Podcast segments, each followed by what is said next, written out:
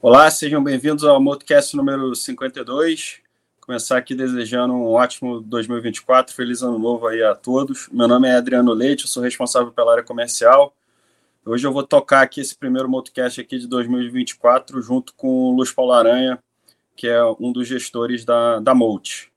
Aranha, vamos, vamos é, começar aí falando de, de cenário internacional. De repente, se a gente puder fazer um pouco assim um, um fechamento aí de como é que os mercados aí fecharam em termos de expectativa, o que, que começou a ser precificado e abrir também falando um pouco aí de, de expectativa para esse ano de, de 2024. Pois é, então o mercado terminou de forma bastante eufórica, né? O, desde o, de novembro, né, em que teve essa mudança grande de posicionamento do, do Fed, mercado precificando que a economia americana segue né, bastante robusta, mas que a inflação foi contida né, pela, pelas altas de, de, juros do Fed e o mercado se animou muito, né, vendo os índices de inflação é, cederem né, de forma bem decisiva, né? Então, acho que não tem nenhuma dúvida aí de que a inflação de fato caiu mesmo, pelo menos por agora e a economia não sentiu né, os efeitos da taxa de juros, que era um grande consenso para 2023. Né?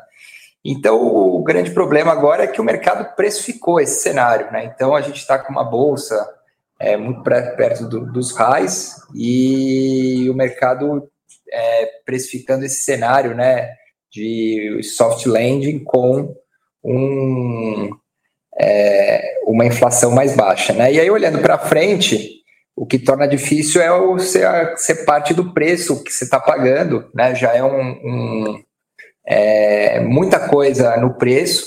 Você tem ainda, né, um, um ano que vai ser bastante tumultuado, principalmente porque tem eleições nos Estados Unidos e, e umas eleições que vão ser bastante tumultuadas até a eleição, né? Então já começou agora, né? É, alguns estados tirando Trump da, da é, do, do ticket, né? Então é, já tem uma batalha jurídica aí, se ele vai poder ou não.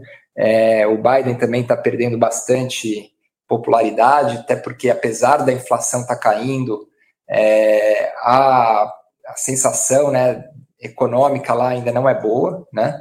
E a gente vê aqui para os mercados, né? Além disso, você tem aí toda a questão geopolítica ainda bastante aquecida, né? Com o Oriente Médio é, ainda com bastante conflitos. Por outro lado, a gente vê que nem esse conflito do Oriente Médio fez o petróleo né, subir muito, é, e a gente vê que realmente está faltando demanda e tem um excesso de produção de petróleo que está deixando o preço mais baixo, também está ajudando a inflação.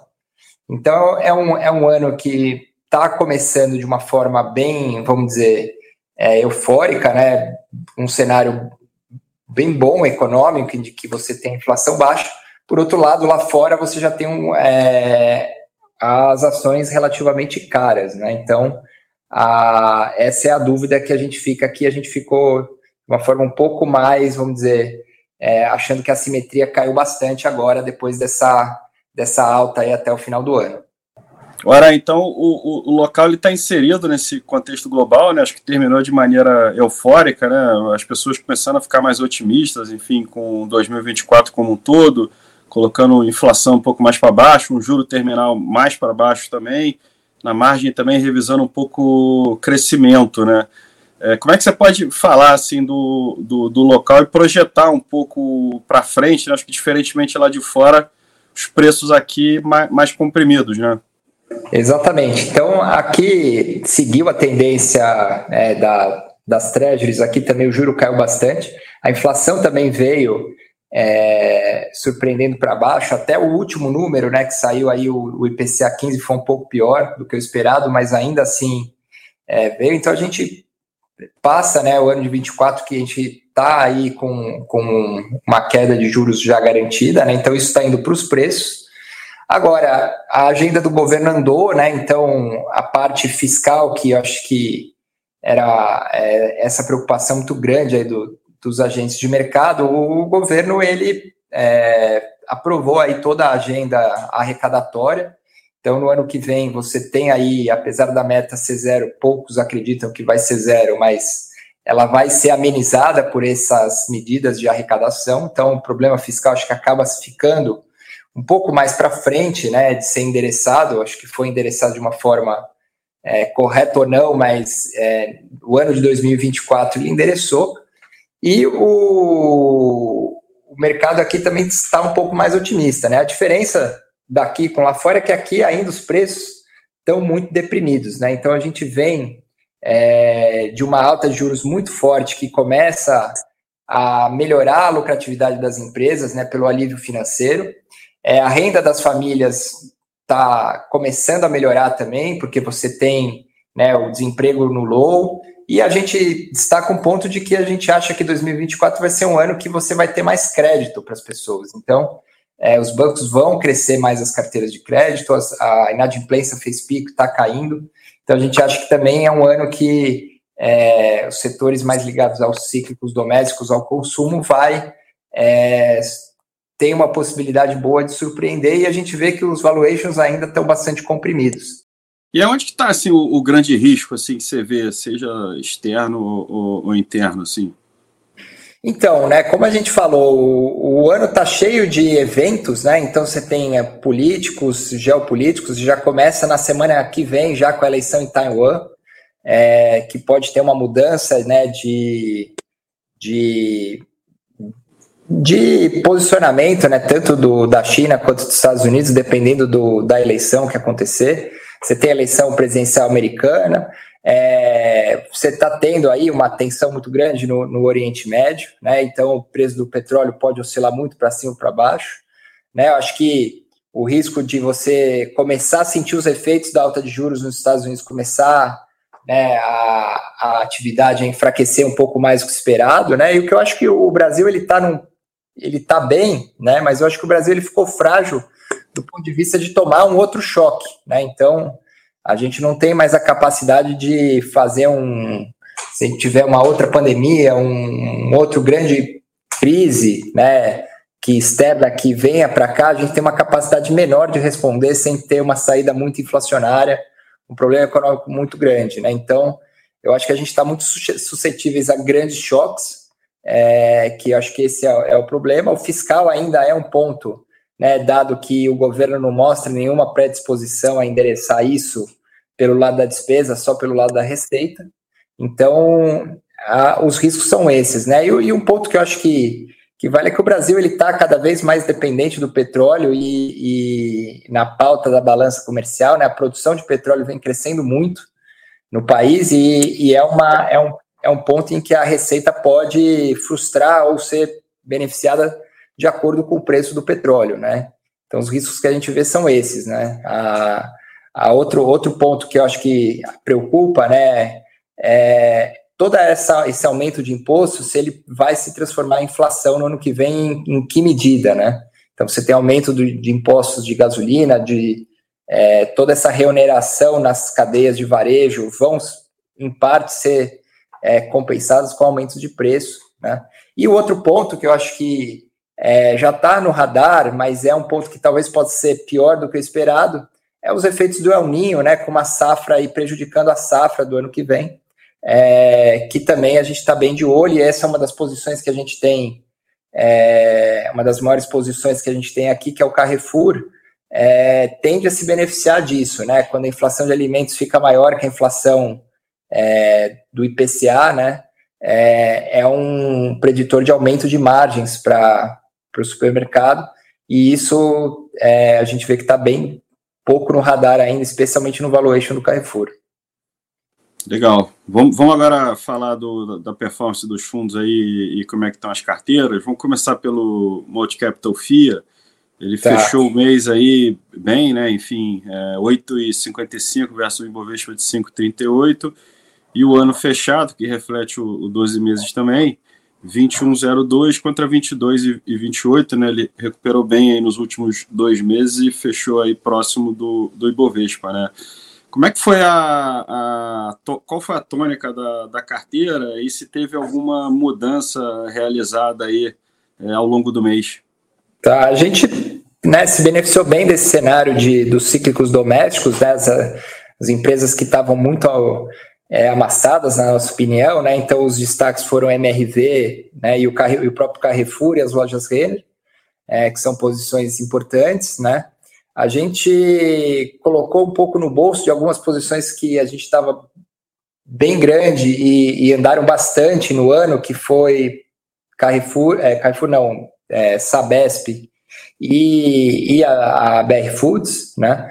Ainda a gente gosta dos papéis, mas a gente diminuiu o tamanho, né? A gente começou a colocar um pouco de commodities na carteira, é, dado que o, os cíclicos domésticos andaram muito e as commodities ficaram um pouco para trás e o petróleo está quase nas mínimas, quase todas as commodities estão né, tão aí próximo das mínimas.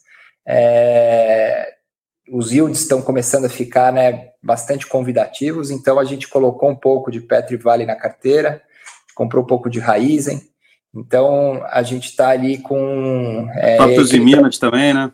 A própria Minas, né, que também foi bem. Então a gente está equilibrando um pouco mais o portfólio, mas ainda está com um peso maior nas cítricas domésticas, a gente acha que ainda tem muita revisão de lucro para cima, é, especialmente agora que é, passou um ano de 2023, eu acho que o mercado estava muito apreensivo, foi melhor do que o esperado, e a gente vê que 2024 é um ano de melhor ainda, né? Então, tanto da parte operacional, das empresas melhorando venda, quanto da parte financeira, né? Do alívio financeiro que o, o juros menor dá, né? E é, principalmente Carrefour e Renner, que são ativos que são é, emprestadores da margem, né? eles têm bancos dentro do, da, da, operação e eles restringiram muito crédito ao longo dos últimos dois anos. A gente acha que eles vão começar a soltar mais crédito e isso também impulsiona as vendas e melhora, né? Tanto receita, margem, lucro, e a gente está bem otimista com, com isso.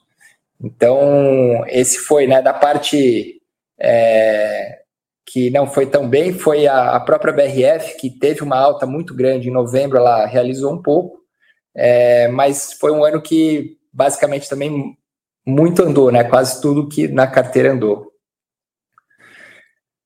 Beleza, vamos agora para o Multicapital Equity Hedge. Ele fechou o mês aí uh, com 1,47 contra um CDI de 0,90 Uh, e no ano e, consequentemente, em 12 meses, próximo do CDI também, 12, 13, 13, 05, né? Como é que você pode resumir o, o, o mês aí de dezembro? Acho que foi um pouco uma continuidade é. ali de novembro, né? Exatamente, também foi um mês bom, a gente capturou bastante é, alfa aí nas, nas posições de varejo, a gente pegou bem também o, o setor de papel e celulose, é, e da parte financeira, principalmente na financeira offshore também, que a gente capturou bem.